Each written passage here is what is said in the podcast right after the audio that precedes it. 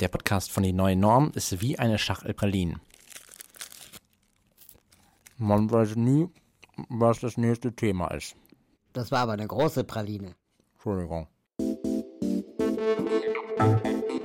Die neue Norm. Eine Sehbehinderung, zwei Rollstühle oder drei JournalistInnen. Juditha Smikowski, Jonas Karpa und Raul Krauthausen sprechen über Behinderung, Inklusion und Gesellschaft. Ein Podcast von Bayern 2. Herzlich willkommen bei Die Neue Norm, dem Podcast. Jeder zehnte Mensch in Deutschland hat eine Behinderung.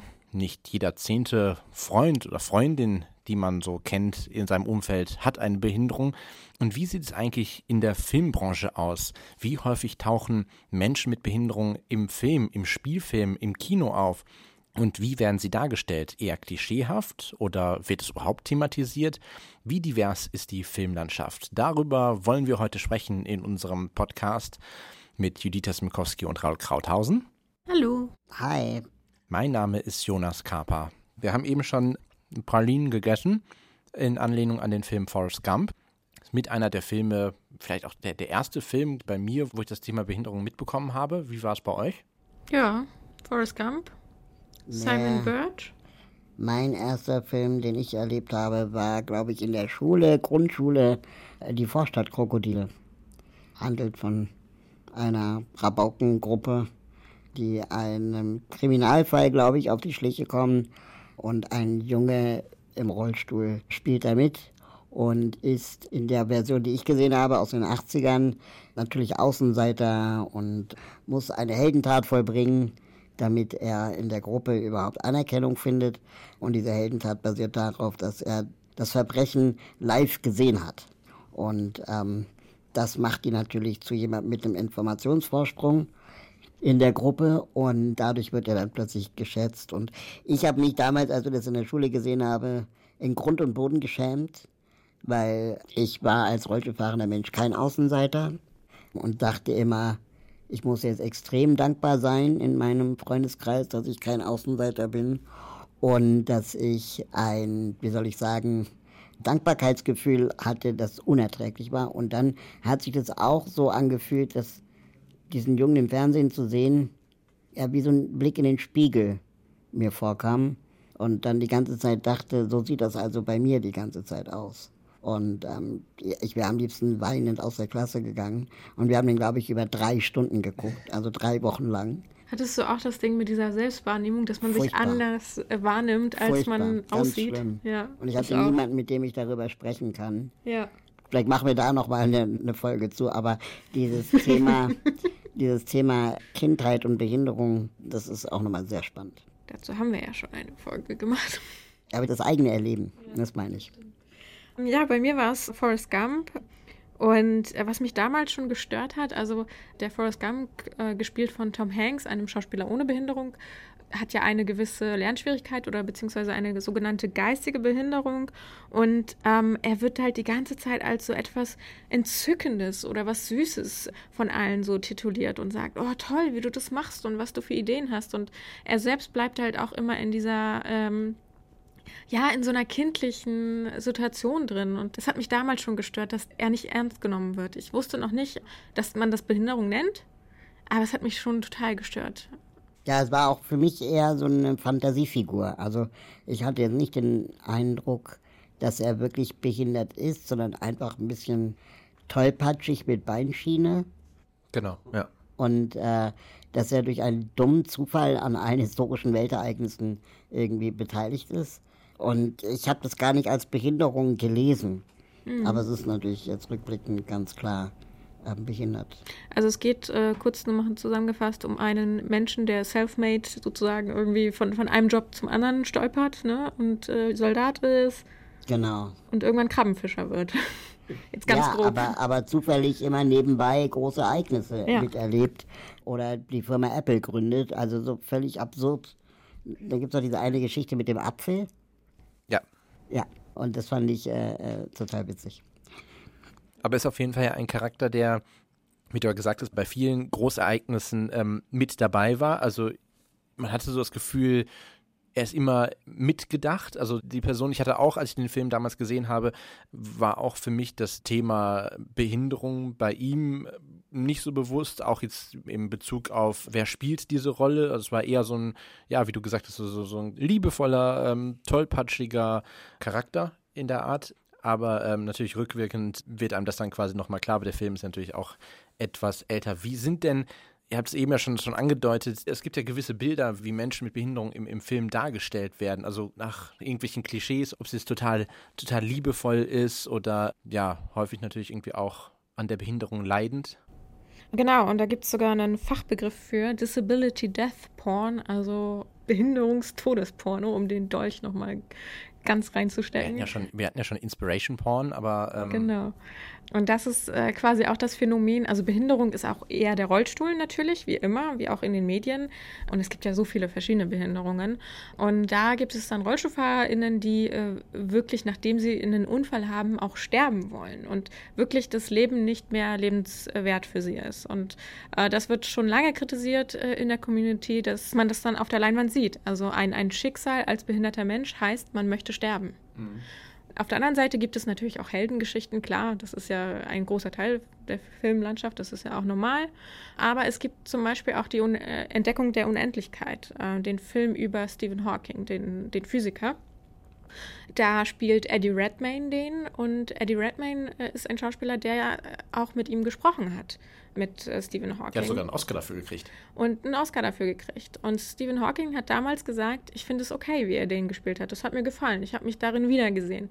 Und da darf man dann natürlich irgendwie nichts sagen, aber ich würde trotzdem in dem Moment kritisieren, dass Eddie Redmayne ein Schauspieler ohne Behinderung ist, der ihn gespielt hat. Und weil du gerade gesagt hast, der hat einen Oscar gewonnen. Ne? Es gibt unter Schauspielstudierenden den Witz, wenn du einen Preis gewinnen willst, dann spiel einen Behinderten. Also scheint auch sehr leicht zu sein, wenn du eine, eine Rolle spielst, die einen Mensch mit Behinderung darstellt, dann äh, sagen wir mal in eine bestimmte emotionales Fahrwasser zu kommen, was dann vielleicht auch diesen Film medial attraktiver äh, wirken lässt und dann auch eben in einem Oscar münden kann. Und dann sehr selten noch die Frage gestellt wird, wie authentisch ist das eigentlich, wie repräsentativ ist es eigentlich für Menschen mit Behinderung. Du hattest ja ähm, dieses Death Porn genannt, Judita. Ich finde das auch total faszinierend, wie oft dieses Thema immer noch auftaucht, dass man davon ausgeht, sobald jemand eine Behinderung hat durch einen Unfall oder Krankheit, sein größter Wunsch ist es zu sterben.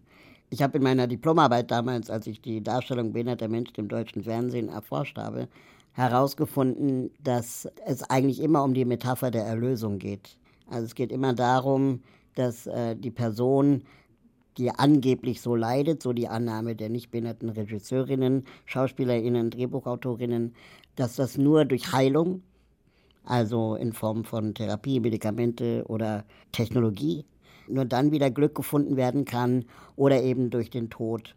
Und die Tod ist dann als Erlösung zu sehen vom eigenen Leid, aber auch vom Leid des Umfelds. Also das Umfeld leidet auch angeblich unter dir, dass sich deine Eltern aufopferungsvoll um dich kümmern oder deine Partnerin oder dein Partner oder die Gesellschaft und dann man auch da nicht weiter eine Bürde ist.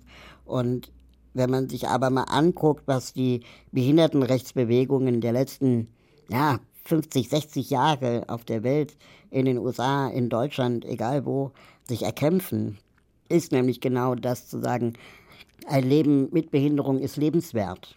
Und äh, du kannst auch nach einem Unfall und entsprechender Betreuung und Versorgung nach drei bis fünf Jahren das gleiche oder mehr Lebensglück empfinden wie vor dem Unfall.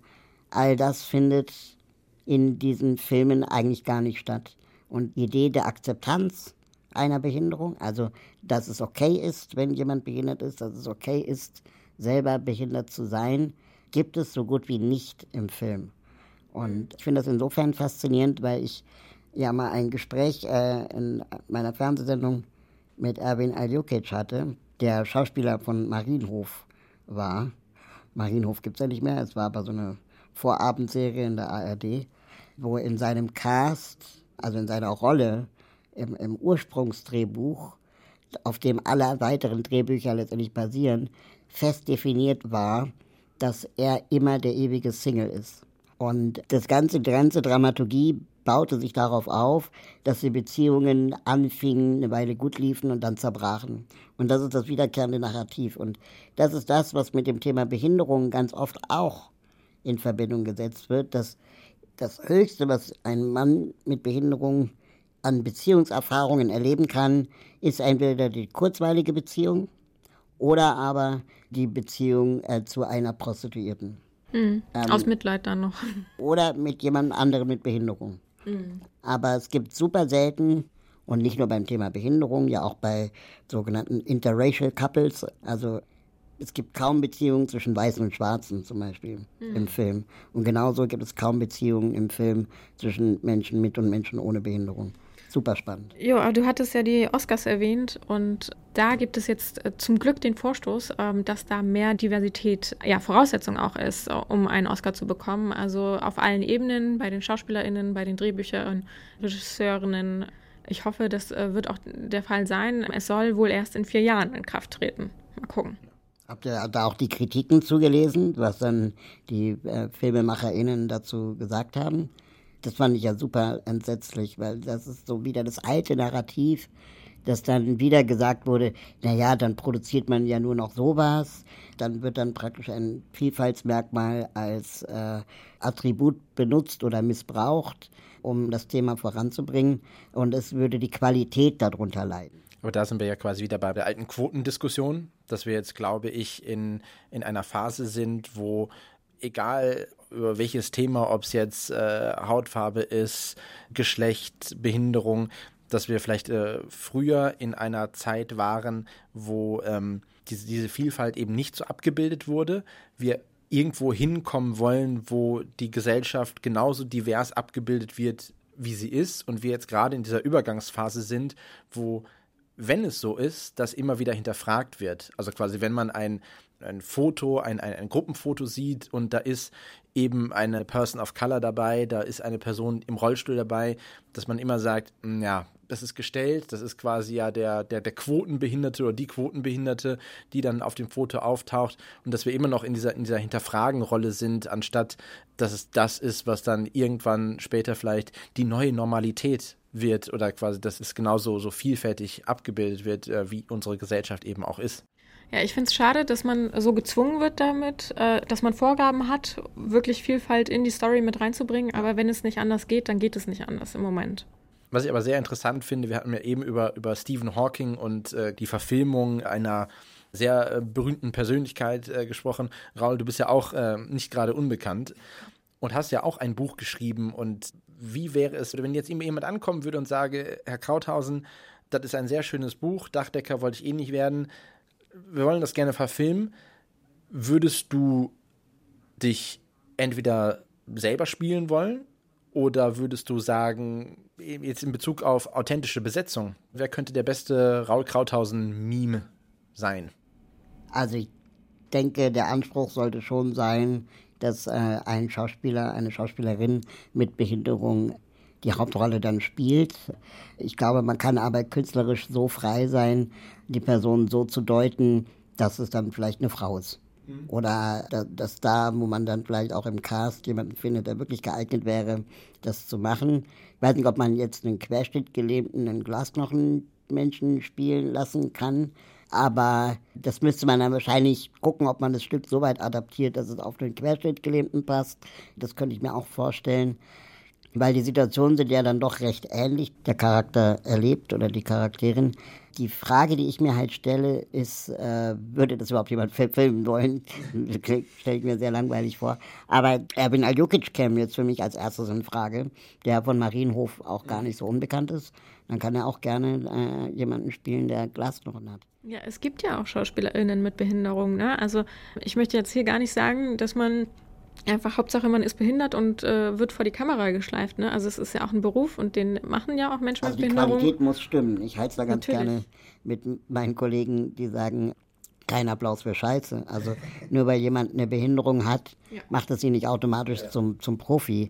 Und, und da muss man auch dann ganz klar Qualitätsmerkmale setzen. Aber es gibt Qualität in dem Bereich. Natürlich, genau. Und es gibt auch SchauspielerInnen mit Behinderung und ich finde auch, man, man sollte so weit gehen und sagen, wenn äh, nicht behinderte SchauspielerInnen behinderte Charaktere spielen, dann sollten sie sich fragen, dass sie auch anderen Kolleginnen mit Behinderung den Job wegnehmen. Also sie sollten sich wirklich fragen, ob sie diese Rolle annehmen. Weil man ja auch nicht mehr weiße SchauspielerInnen schwarz anmalt, um äh, schwarze SchauspielerInnen zu haben, was man früher Blackfacing nennt. In dem Bereich nennt man das Cripping Up wenn eine nicht behinderte Person einen Menschen mit Behinderung spielt. Interessant fand ich noch, was du vorhin gesagt hast, äh, Jonas, bei dem Thema Oscars. Es gibt ja den Test, der, der vielleicht einigermaßen bekannt ist, wo man die Darstellung von Frauen in Hollywood-Filmen analysiert hat, der sogenannte Bechtel-Wallace-Test, der aus äh, anderthalb Fragen besteht. Die erste Frage ist, worüber reden zwei Frauen miteinander in Abwesenheit von Männern. Die zweite Frage ist dann, reden sie über etwas anderes als Männer? Und als Übermänner. Als Übermänner, genau. Und das Interessante ist, dass es sehr selten Filme gibt, auch Oscar-prämierte Filme übrigens, die noch nicht mal die erste Frage beantworten können, wo es eine Szene gibt, wo zwei Frauen miteinander reden. Also ganz oft ist es so, dass zwei Frauen einfach nur dafür da sind oder Frauen vor allem dafür da sind, um irgendwie die Arbeit von Männern zu unterstützen, zu begleiten oder zu loben, aber selten die Handlung selbst vorantreiben. Selbst in Hauptrollen ist es manchmal schwierig. Hast du da ein Beispiel? Ja, wo es gelingt oder wo es nicht gelingt? Beides. Wonder Woman wird ja da ähm, lobend hervorgehoben als äh, einer, der versucht, bewusst ähm, den Bechtel-Wallace-Test zu bestehen. Ich jetzt nicht unglaublich feministisch, ehrlich gesagt, den Film aber er geht auf jeden Fall mal in eine andere Richtung. Und es ist nicht nur dieses Bond-Girl-artige, was oft noch stattfindet. Es gibt noch den Test zum Thema Behinderung, der letztendlich die gleiche Annahme trifft. Äh, man könnte mal Kinofilme daraufhin untersuchen, wie Menschen äh, mit Behinderung im Film dargestellt werden. Und ähm, das sind ein paar mehr Fragen. Es gibt ihn unter verschiedenen Titeln. Es gibt ihn einmal unter dem Titel Kenny Freeze Test oder auch unter dem Titel Tyrion Lannister Test, basierend auf der Figur Tyrion Lannister von Game of Thrones. Mhm. Und da wurde zum Beispiel die Frage gestellt, wie wird die Behinderung thematisiert? Ist sie permanent Thema oder wird sie ignoriert? Gewinnt der Charakter Anerkennung und wenn ja, wie? Durch Verdrängung, durch Überwindung, Akzeptanz oder Akzeptanz der Behinderung? Ist die Heldin oder der Held mehr als die Behinderung oder einfach nur anders, besonders krank, hässlich oder traurig? Glöckner von Notre Dame zum Beispiel. Mhm. Wird trotz oder mit der Behinderung etwas gemacht? Ist der oder die Heldin eine Randfigur oder hat sie auch einen Charakter? Kind oder erwachsen? Also wird sie kindlich dargestellt oder ist sie eine erwachsene Figur, die Forrest selbstbewusst Gump. ist? Genau, genau. Sind, damit sind wir wieder bei den Klischees. Dann ist es insgesamt eher düster dargestellt, also ist die Person einsam in einer verwahrlosten Wohnung oder wird die Behinderung als traurig überzeichnet oder paralympisch glorifiziert. Ein ähm, ganzes halbes Jahr, da genau. wird es auch sehr dramatisch dargestellt. Geht es in der Story um Heilung oder Erlösung? Und meine Lieblingsfrage, ist die Person immer Opfer oder auch Held? Ist sie passiv oder aktiv? Wird ihr immer nur gegeben oder gibt die Person auch jenseits von der Behinderung, um die Story voranzutreiben? Ich finde es auf jeden Fall spannende Tests, also gerade das sind jetzt natürlich sehr viel äh, umfangreichere Fragen, aber, aber auch gerade der Bechel-Test, wo es quasi um äh, Frauenbilder beziehungsweise ähm, ja, die Darstellung geht, finde ich total spannend. Das kann man auch gerne zu Hause auf dem Sofa sich mal, wenn man den nächsten Film sich anguckt oder im Kino, einfach mal durchgehen und das zeigt wirklich, also, also mir persönlich hat es wirklich äh, auch nochmal gezeigt, äh, wie engstirnig beziehungsweise immer wieder gleich die Geschichten sind, die dort erzählt werden. Und Aber auch wie engstirnig wir sind als Konsumenten. Ja, also, total, total. Das fällt mir auch immer wieder auf, wenn ich dann einen Film rückwirkend daraufhin analysiere, wie erschrecke ich mich von mir selbst, dass ich das mal gut fand. Ja. Ich glaube, diesen Tyrion Lannister-Test kann man schon auf die Frage runterbrechen, treibt die Person mit Behinderung die Geschichte voran oder arbeiten sich nicht behinderte Personen an ihr ab?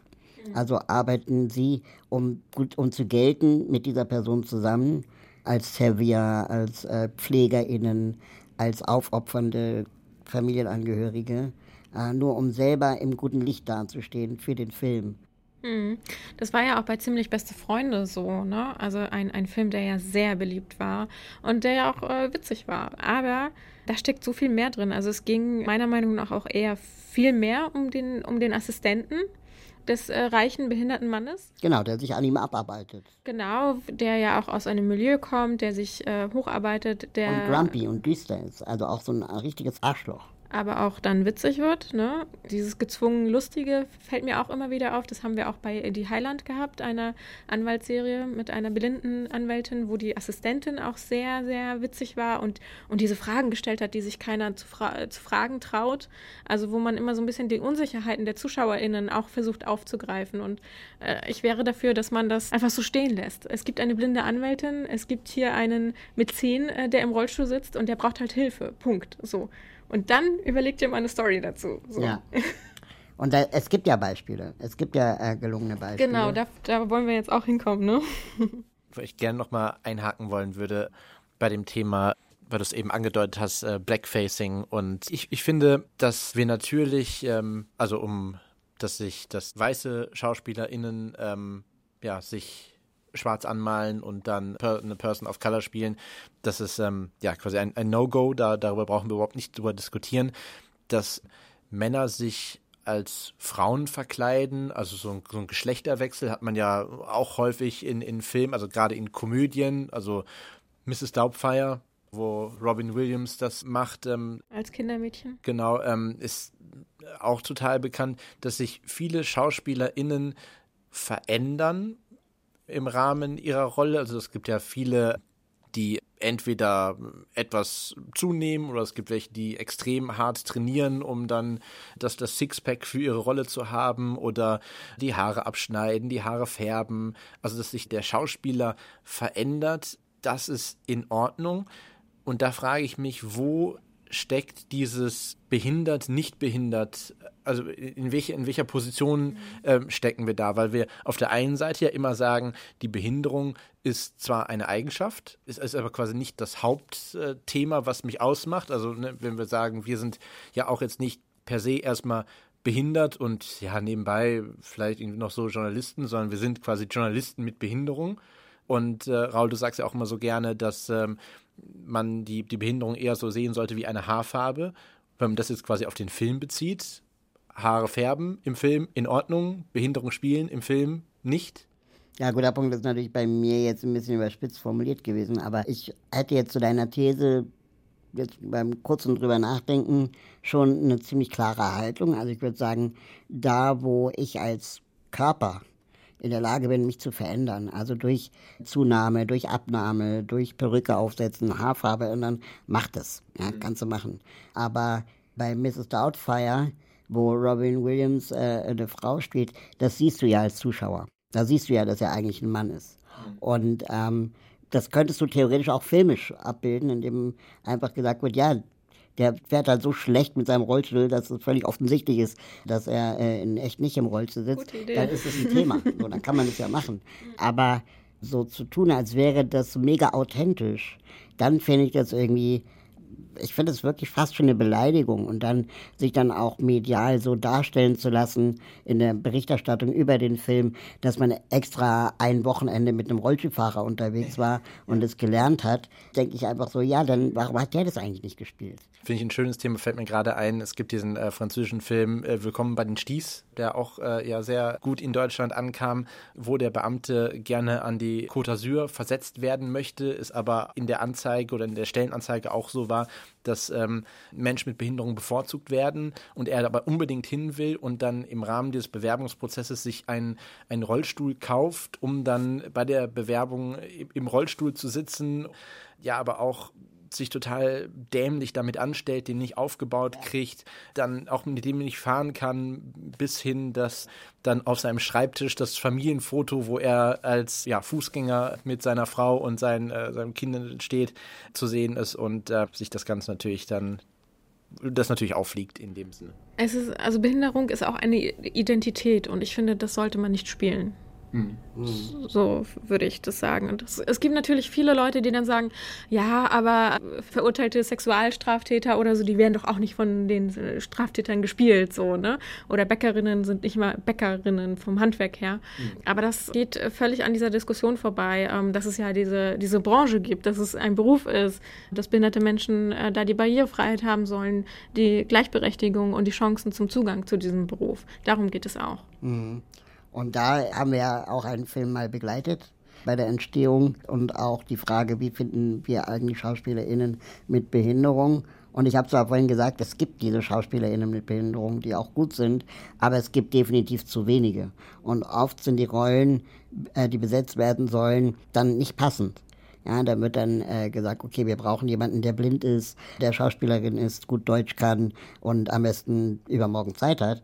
Und äh, die zu casten ist nicht so einfach. Es gibt Casting-Datenbanken, zum Beispiel Rollenfang oder Amelinde, verlinken wir sicherlich in den Shownotes. Wir wollen eigentlich, dass die Behinderung möglichst nicht die Story ist, also nicht die Story irgendwie beherrscht, sondern dass jemand einfach mit Behinderung auftauchen kann und ähm, ein Lover ist, ein Straftäter ist, ein was auch immer ist, äh, eine Lehrerin oder Anwältin. Und ich habe mir mal Netflix vorgenommen und Netflix hat es sogar auch in, in seinem Statut drin, dass sie Diversität äh, auch abbilden wollen. Und ich finde, äh, teilweise machen die das ziemlich gut. Einmal gibt es da die Serie Stranger Things, ähm, wo der Schauspieler Gaten Materazzo eine kleidokraniale Dysplasie hat und dadurch nicht so deutlich spricht. Und er ist einfach als Schauspieler ähm, zum Casting gegangen und es war gar nicht vorgesehen, dass es diese Behinderung oder die Beeinträchtigung dann gibt im, im Drehbuch, aber dort ist er auf so eine Offenheit gestoßen, dass sie einfach gesagt haben, okay, du bist jetzt einfach der Dustin, der so spricht, wie er spricht. Und es war kein Thema. Das äh, zum einen oder auch ja, Game of Thrones haben wir schon erwähnt oder Breaking Bad wo R.G. Mitte, ein Schauspieler ähm, aus den USA, äh, Walter White Jr. spielt, also einen Sohn. Und ja, dort einfach auch am Familienleben teilhaben kann und äh, das nicht so äh, das Thema ist. Aber wenn wir auch nach Deutschland gucken, gibt es zum Beispiel Christine Urspruch, eine kleinwüchsige Schauspielerin, die im Tatort spielt und die auch in, in einer Ärzteserie mal gespielt hat als äh, Dr. Klein. Da kann man sich natürlich über den Namen wieder aufregen, aber ähm, im Interview hat sie mal gesagt, Namen sind Schall und Rauch. Also ihr sei das nicht so wichtig, ähm, wie man jetzt äh, die Rollen benennt. Und ähm, natürlich ist das dann so ein bisschen so ein Werbegag. Ne? Und sie hat quasi auch gesagt, dass sie ja, ja den Namen angenommen hat, weil ihr Mann heißt ja quasi Klein in der Serie und sie naja, ist quasi. Da kann man sich ja drüber streiten, ne? wie das na, alles so also, aufgebaut wurde. Er hätte ja auch ihren Namen nehmen können, vielleicht hieß sie ja Großstark. Genau, genau. Und ja, also ihr seid es nicht so wichtig, hat sie gesagt. Ich finde das immer so ein bisschen, ne, wenn man dann nochmal dieses gezwungene Augenzwinkern da nochmal reinmachen will, weiß ich nicht. Vielleicht kommen wir da irgendwann von weg, dass wir es so alles so ein bisschen lockerer sehen und einfach eine behinderte Schauspielerin da ist, die nicht über ihre Behinderung sprechen muss, sondern einfach behindert ist und irgendeine Rolle spielt. Und da finde ich es einfach auch wichtig, dass wir diesen Kreislauf an irgendeiner Stelle durchbrechen. Also im Sinne von, es gibt nicht genügend SchauspielerInnen mit Behinderung, weil vielleicht die Schauspielschulen nicht barrierefrei sind. Ähm, die sind nicht barrierefrei, weil es überhaupt gar kein Thema ist, weil solche SchauspielerInnen mit Behinderung nicht benötigt werden, weil die Drehbücher diese Themen nicht bedienen dadurch, dass es in den Filmen nicht vorkommt, äh, haben auch Schauspiel, äh, haben auch Menschen mit Behinderung gar nicht so den, den Anspruch oder gar nicht der, die Idee zu sagen, ach, ich kann ja auch, auch Schauspielerin werden. Und ich habe häufig das Gefühl, dass dort die Zuständigkeit so ein bisschen hin und her geschoben wird, so nach dem Motto, ja, wir würden ja gerne ähm, authentisch besetzen, aber es gibt ja keine SchauspielerInnen und. Ja, der Teufelskreis. Genau, und dass wir, dass wir den einfach in irgendeiner Art und Weise durchbrechen. Wie vielfältig und divers diese Filmbranche ist, da haben wir von unserem äh, Partnerprojekt Leitmedien gemeinsam mit vielen, vielen anderen Projekten so eine Initiative gegründet. Vielfalt im Film heißt die. Und da läuft noch eine Umfrage unter ja eigentlich allen SchauspielerInnen in Deutschland, Österreich und der Schweiz. Ja, zum Thema Vielfalt. Gibt um ein paar Zahlen zu kriegen, ja, wie vielfältig diese Filmbranche ist. Also quasi nicht nur SchauspielerInnen, sondern auch Kameraleute, ja, Menschen, die beim Ton arbeiten, eigentlich allen Berufen, die ähm, irgendwas mit Film zu tun haben. Und ähm, das Ganze läuft über die Datenbank Crew United. Das ist quasi das Xing der Filmschaffenden das LinkedIn, das Facebook unter den Filmschaffenden. Genau. Das Und, Twitter, das Instagram. und genau, ist auf jeden Fall ähm, sehr wichtig, dass viele Filmschaffende dort äh, teilnehmen, um einfach mal ein Bild zu kriegen, wie, wie divers eigentlich die Filmbranche ist. Ja. Und ich würde gerne mit einem Appell noch schließen ähm, an die DrehbuchautorInnen. Bitte, bitte tauscht euch aus mit behinderten Menschen. Verlasst die alten Bilder von vor 20 Jahren, äh, wie es immer war im Film. Redet mit den behinderten Personen, wie sie so ihr Leben sehen. Ihr dürft euch trotzdem was ausdenken, weil das ist ja euer Job, aber es prägt einfach das Bild in der Gesellschaft und ähm, deswegen würde ich mir wünschen, dass wir da ein bisschen vorsichtiger sind. Wir hätten auch einige Ideen sicherlich noch parat. Das Thema Akzeptanz ist für mich noch viel zu wenig beleuchtet worden, wenn man das Thema Behinderung aufgreifen möchte. Wir möchten uns aber auch über andere Ideen bedanken, die uns aus der letzten Folge gesandt wurden.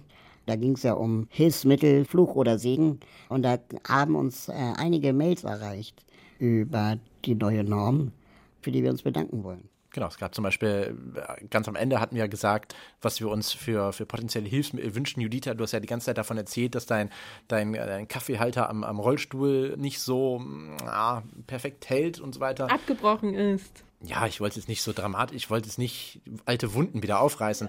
Auf jeden Fall, da haben wir äh, Hinweise bekommen und ich hatte ja auch gesagt, dass ich gerne mir wünschen würde, eine, eine App, die oder ja, eine, eine Funktion am, am Smartphone, die einem sagt, ob die Ampel rot oder grün ist, wenn man das mal nicht sieht, äh, weil irgendwie keine Ahnung, die Sonde einblendet und ich habe gesagt, dass es das nicht gibt und da kam sofort eine Mail, dass es so eine App gibt, nämlich Ampelpilot heißt die und werden wir aber auch nochmal in den Shownotes der alten Folge nochmal verlinken, falls ihr es nochmal nachgucken wollt. Ich habe die auch ausprobiert und ja, vielen Dank dafür. Falls ihr zu dieser Folge irgendwelche ja, Filme kennt, wo ihr sagt, das sind Filme, wo Menschen mit Behinderung auftauchen, ohne dass es großartig thematisiert wird. Dort ist ein Mensch mit Behinderung der Mörder oder der Liebhaber und ja, weitere Tipps und Hinweise gerne an podcast.dieneuenorm.de oder die neue Norm.bayern2.de und dann freuen wir uns, wenn ihr in der nächsten Folge wieder mit dabei seid und wir essen jetzt noch die ganzen Pralinen auf, die hier rumliegen. Bis dahin. Tschüss. Ciao. Ciao.